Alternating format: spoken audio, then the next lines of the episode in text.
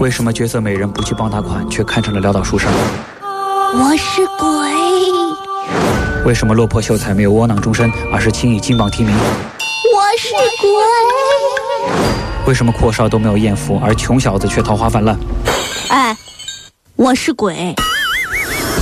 神仙脱不了俗尘气，妖怪也有人情味。书生寒窗下，女鬼姗姗来。哎，我都说了，我是鬼。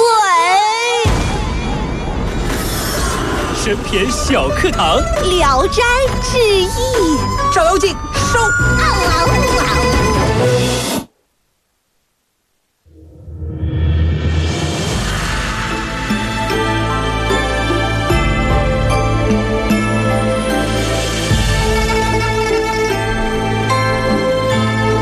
欢迎来到神篇小课堂，今天我们来说一说《神篇聊斋》第十二回《聊斋之聂小倩失足女鬼从良记》。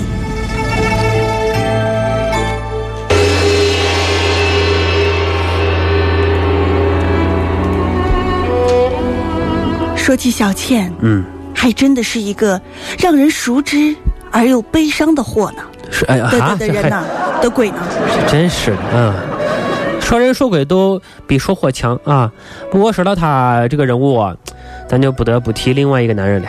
这个男人就是宁采臣，没笑出来。哎呦呵，真是这个宁采臣和聂小倩啊啊，这个符合古代所有这个传说的条件，就是必须是一个书生加一个美女，嗯，或者说是一个女妖啊。那么宁采臣呢这一，定是个书呆子，其实是浙江的已婚人士，那时候已经结婚了真的假的？结婚了谁跟你说电演了？啊。这个这这呃蒲蒲松龄先生跟我说，啊啊，然后呢赴杭州考试，住在金华城外嗯一间破落的寺院。嗯啊，金华城就是那个卖火腿的啊。在宁采臣入住之前啊，这里头已经有一个叫燕赤霞的人下榻了啊。宁采臣住下之后啊，哎，有一个年方二八、如花似玉的少女来勾引他。宁采臣严词拒绝，哼，我告诉你，我是正派人士，我不受任何色相所诱惑。想想也是，一个荒废的寺院跑出一个妙龄女子，换了我，我也不敢接受啊！你不是。啊，话说回来，嗯换了你，嗯，你也不敢去啊。呃，对呀、这一回事儿嘛，是不是？啊，所以说是里头也必然是另有内情啊。少女见宁采臣不动心啊，拿了一锭镜子倒贴钱，呵 呵没事，跟着我老娘有的是钱。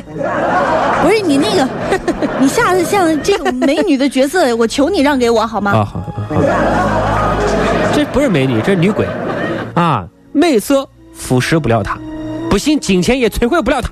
但是宁采臣啊，就是不相信天上会掉下金子来呢让他捡到，只会掉下石头把他砸着，我也奇怪了，对不对？他难道不害怕吗？天上掉馅饼不是阴谋就是陷阱啊！所以呢，他把这个金子扔到窗外去，哼，这是不义之财，不要玷污我的钱包。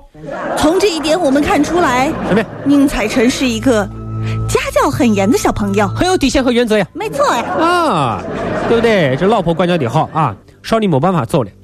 但是呢，当他见到这个宁采臣在美女金钱两大人间最厉害的武器面前，也是神态自若，大为折服。觉得仔细想想，还是一个非常好的男人呢。现在物欲横流，这样的新好男人到哪里去找呢？第二天啊，兰溪一个书生，兰溪这样一个地名啊，嗯兰溪一个书生呢，带着仆人入住寺院，那大伙都住寺院了，你说这哪说理去？真是。哎，我们之前说过嘛，嗯。说古代的寺院真的也有旅行的这个旅旅社的作用，对啊就是来往的人可以住在寺院。跟现在不一样。嗯。啊，怪事儿来了，头一天，兰溪书生就死了，第二天，他的仆人也抹脖子了，啊，死因都是脚底下有个小小的伤口，像是被锥子刺过一样，当时宁采臣扒开了他的脚趾头缝，仔细的观察了上面写着四个字“反清复明”啊，嗯，啊，那是不可能的。那不可能的，啊因为没有到时候呢。哎呀但是宁采臣仔细的看了看他的脚，哟，这是一双三七的脚，上上面还有脚气呢。话说，一个男人啊，怎么长了一双这么小的脚啊？哎呦呵，这是，那就见了鬼了。正在宁采臣啊非常疑惑的时候，少女又来了。哎呀，那个你能不能矜持点？哟呵呵啊，少女是这样跟宁采臣说的。公子你好，哎，我叫聂小倩。我呢不是个人，嗯不是，我不是这个意思。嗯，我呢非人使鬼，哦，要我给你翻译吗？啊，不用了。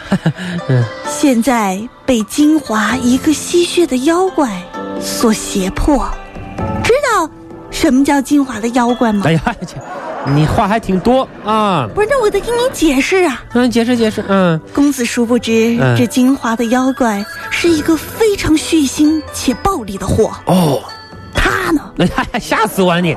嗯有一个武器，嗯，就是你看到的小锥子。哎呦，快赶上《电锯杀人狂》了。嗯，装修挺辛苦啊。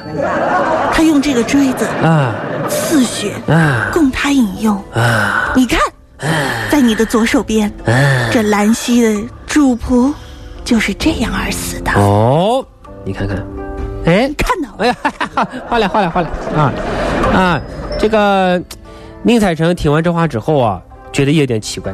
嗯那照你这样说，为啥燕赤霞在这儿住这么这么长时间啊？这金环妖怪就没有吸他的血？难道他的血呈阳性吗？真相并不是这样子。聂小倩跟他说，燕赤霞身怀绝技，金华妖怪也不敢打他的主意。不敢动他呀。嗯，知道内情之后啊，林采臣说不行，我得跟燕赤霞成为伙计，对不对？没错。让他保护啊哎，宁采臣很有生活头脑啊。啊！立马搬到他房间去住去。一宿庇护，属于阴间黑势力的金华妖怪啊，其实就是个四肢发达、头脑简单的人。他呃简单的鬼啊！他看到宁采臣住进燕赤霞房间，也不想一下中间可能出了啥问题啊，不甘心煮熟的鸭子这样飞了，竟然想到燕赤霞房间里加害宁采臣，结果呢被燕赤霞所杀啊！重创金华妖怪之后啊，宁采臣啊死也不考了，带着聂小倩回家了。不用说，宁家上下听说聂小倩不是人而是鬼，又惊又怕。这个时候呢，宁采臣的妻子已经病重，很快就知趣的死掉了。这样想起来，还真的是无巧不成书呢。尽管宁妈妈已经知道聂小倩没有害，却不敢接纳她为儿媳妇。那当这个事情如果放在任何一家人的身上，这个婆婆都不会答应的哦。抛开世俗偏见不说，儿子和她结婚能不能生娃，传宗接代都是个问题呢。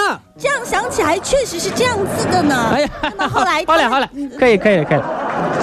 聂小倩啊，嗯看出啊你妈妈的忧虑，没错。她就跟老人说了：“妈妈哎，哎啊，，你答应了，哎那行，那以后我就是您儿媳妇了啊，阿姨，我跟你说，我已经看过宁采臣在阴间的档案了，他无论娶谁为妻都有三个儿子，这是命中注定的。”啊，他就娶朱亚为妻三个儿子，啊，宁妈妈知道聂小倩不是说假话啊，一听说他在阴间居然能看见生死簿，就完全放心把娃交给他了。这没底线呐这。说明你妈妈就是图着要孙子，她不管儿子娶了谁，那话说后来，这宁采臣真的有三个儿子吗？哎真的有三个儿子呀！巧了，啊，而且本人高中进士，聂小倩也跟着享受荣华富贵，嗯是不是？这说明聂小倩作为一个女鬼来来说还是比较旺夫的啊，对呀 对不对？对对对啊，聂小倩我也是一个选择丈老公非常成功的一个女鬼啊，嗯要做到这一点啊，必然是信息非常的灵通。嗯，不但知道他前途不可限量，还要知道燕赤霞可以制服金花妖怪。可是有一个问题非常的奇怪啊、咋了？宁采臣在阴间的档案，无论怎么样，也应该属于机密文件吧？嗯，那么聂小倩是怎么看到的？哦，这些档案他是通过什么途径看到的？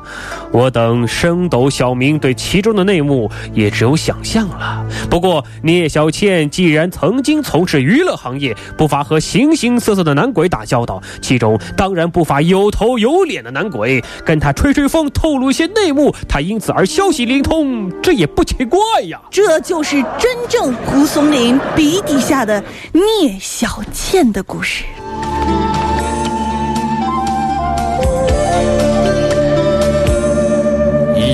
生路。好了，说完聂小倩啊，大家这周可以稍微换一下啊，没错妖魔鬼怪太多了。下周一呢，咱们将继续神篇《聊斋》的环节，我们将会说到第十三回。《聊斋之伤三观》，用性命换来的大案。有几多方向？找次次梦幻中心愛，路隨人茫茫。